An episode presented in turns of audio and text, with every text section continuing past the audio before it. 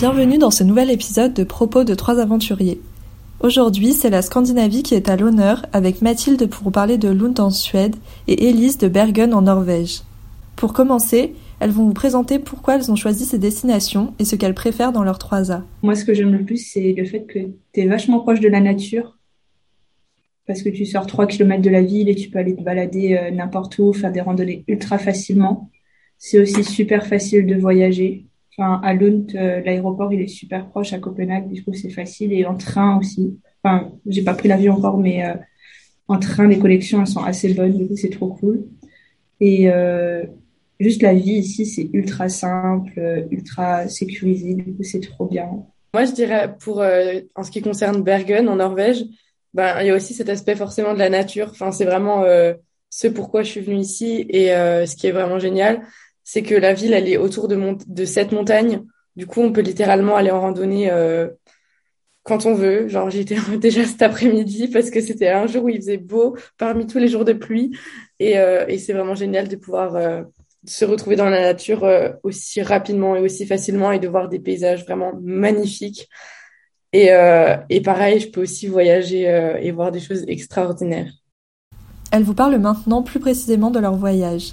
Du coup, on était à Oslo toutes les deux ensemble la semaine dernière. C'était trop bien. Je suis allée à Stockholm avec le train de nuit. C'était trop bien aussi parce que du coup, tu peux faire une capitale en deux jours en prenant un train de nuit euh, le vendredi soir et en revenant le lundi matin. Je suis allée me perdre aussi en plein milieu de la Suède euh, pour faire des randos. C'était trop cool. Et euh, je vais pas aller en Laponie, mais je vais aller euh, plus dans le nord de la Suède pour aller voir les aurores boréales vers Noël. Oslo la semaine dernière. Et sinon, en novembre, je suis allée aux îles Lofoten. Donc c'est vraiment au nord du pays. Et c'est des îles, îles Lofoten. Enfin bref, voilà.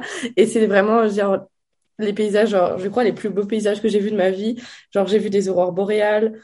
Euh, déjà ça c'est incroyable, c'était les premières semaines où il y avait de la neige, donc les paysages étaient euh, oufissimes et en même temps on pouvait quand même encore faire des randos parce qu'il y en avait pas beaucoup. Donc euh, j'ai fait ça et c'était vraiment un des plus beaux voyages de ma vie. Et euh, la semaine prochaine je vais partir à Trondheim, donc ça c'est une autre destination qu'il y a euh, pour la 3A et donc je vais aller visiter la ville et pas loin il y a une ville qui s'appelle Røros et en gros, c'est un peu, euh, ça fait c'est très Noël vibes. Enfin, il y a, y a, un petit marché de Noël, il y a, enfin, c'est la neige, tout ça, et c'est vraiment hyper mignon et, euh, et j'ai hâte d'y aller. Comme toutes les destinations, la Suède et la Norvège présentent quelques inconvénients. Les inconvénients, je dirais, il y en a deux. D'abord, il y a le coût de la vie, genre euh, les prix de tout, genre tes courses au supermarché seront beaucoup plus chères, l'alcool est beaucoup plus cher, les sorties, les restaurants, enfin vraiment le coût de la vie en général est beaucoup plus cher qu'en France. Donc euh, tu dépenseras beaucoup, enfin si tu es en Norvège. Et euh, le deuxième inconvénient, c'est peut-être, euh, moi ça me dérange pas trop, mais ça peut déranger certains, c'est qu'il y a beaucoup de pluie. Genre à Bergen, c'est la ville où il pleut le plus en Europe, il me semble. Et, et donc en fait, il y a de la pluie tous les jours. Après, c'est peut-être pas tout le temps. Et euh, en été, quand tu arrives en août et en septembre, euh, ça va encore. Enfin, il y a des jours où il fait beau, mais c'est vrai qu'en novembre, euh, enfin octobre-novembre, il a beaucoup beaucoup plu.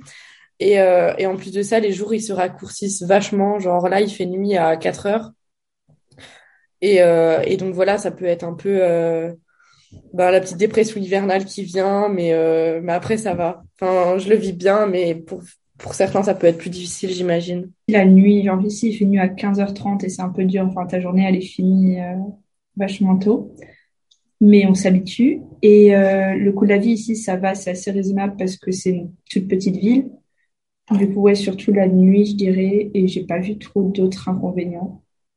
On entend souvent parler du coût de la vie en Scandinavie, mais est-ce vraiment un frein pour les sorties et les voyages? C'est surtout au quotidien parce que si tu fais des sorties ici, c'est euh, c'est plutôt pour voir la nature et en fait ça c'est gratuit. Donc euh, donc t'as pas besoin de payer. Et même après les en ce qui est euh, par exemple les transports en commun ou même euh, en Norvège, faudra quand même prendre l'avion si tu veux vraiment aller au nord parce que ben vu que c'est un pays où il y a vraiment beaucoup de montagnes, c'est très compliqué de se déplacer autrement si tu veux faire des grandes distances, mais c'est pas cher, enfin l'avion est pas cher, les trains c'est très raisonnable et enfin du coup les pour les voyages ça va après des fois le ça dépend où tu te loges, etc. Mais euh, je pense que ça va, enfin, pour voyager.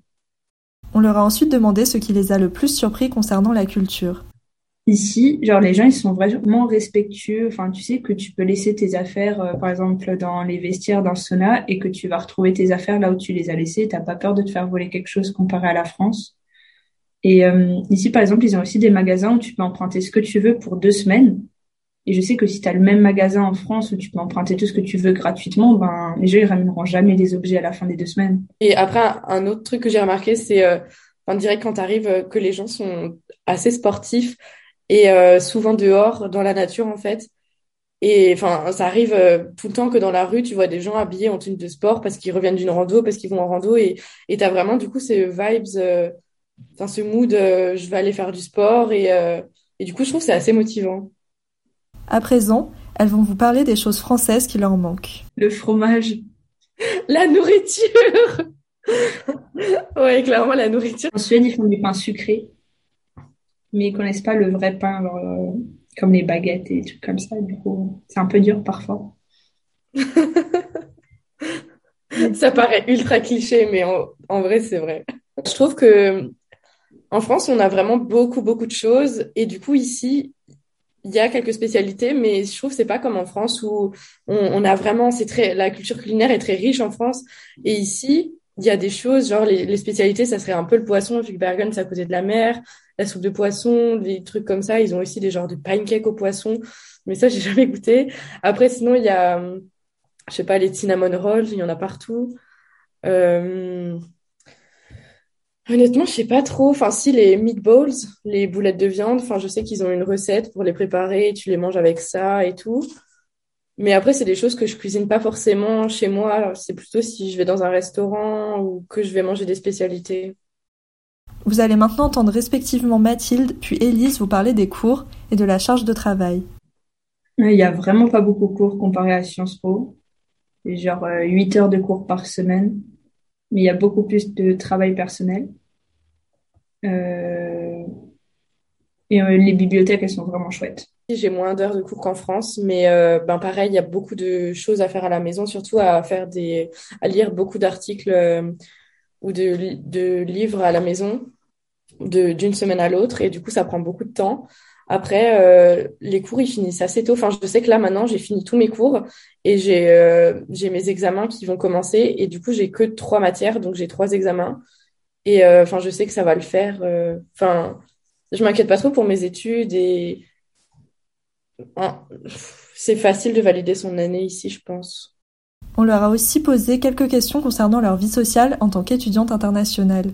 Moi, j'ai pas trop rencontré des gens dans mes cours parce que la moitié de mes cours, ils étaient encore euh, en ligne. Mais euh, je suis en résidence étudiante, du coup, j'ai rencontré mes colocs et euh, j'ai trouvé plein de potes Erasmus et ça, c'est top. Le moyen vraiment de rencontrer des gens, c'est le fait que je sois dans une résidence étudiante. Et enfin, c'est là où je vis, il y a plein de bâtiments où il y a beaucoup, beaucoup d'internationaux. Et du coup, c'est comme une petite je sais pas, une petite communauté, on va dire.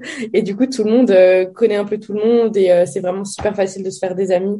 Et il y a des soirées tous les week-ends. Enfin, l'ambiance est vraiment géniale et la vie sociale est, est, parfaite. je connais des gens et j'ai des amis qui sont internationaux.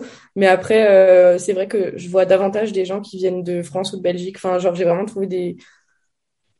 Je m'entends vraiment très, très bien avec ces personnes-là qui viennent de France et de Belgique. Après, j'ai d'autres euh, qui viennent d'ailleurs, mais, euh, mais voilà. J'ai un super bon groupe d'amis et euh, c'est tous des Européens. Elle vous parle maintenant plus précisément de leur logement. Du coup, j'habite à 15 minutes à vélo du centre-ville parce qu'ici, ils font vraiment tout à vélo, donc c'est assez facile de se déplacer dans la ville. Et du coup, j'ai ma chambre et ma salle de bain et je partage la cuisine avec trois autres personnes. Moi, j'habite pas sur le campus. Enfin, déjà, il n'y a pas genre un campus où tout est regroupé. Les bâtiments de la fac, enfin, de l'université sont un peu éparpillés dans la ville, un peu dans le même quartier, mais quand même un peu éparpillés. Et, euh, et donc ma résidence, elle est à genre 15-20 minutes en tram du centre-ville. Donc ça peut paraître un inconvénient, mais au final, euh, ça va, ça se fait rapidement et on prend l'habitude et ça, ça va, c'est bien. Et en fait, on a un logement réservé dans cette résidence-là, donc c'est ça qui est, qui est vraiment cool. On n'a pas à chercher quelque chose. Et euh, donc j'ai ma propre chambre et ma propre salle de bain et je partage la cuisine avec avec euh, sept autres personnes et ils sont tous et toutes euh, norvégiens, norvégiennes. Et donc ça c'est cool parce que du coup je connais quand même euh, des, des locaux. Pour finir, le dicton d'Élise ne fera que confirmer votre attrait pour la Scandinavie. le petit dicton de Bergen, c'est il n'y a pas de mauvaise météo, il n'y a que de mauvais vêtements. Du coup, euh, venez à Bergen et on dansera sous la pluie tous ensemble. C'est génial. Merci beaucoup d'avoir écouté ce podcast. On se retrouve très vite dans un nouvel épisode pour présenter de nouvelles destinations. À bientôt dans Propos.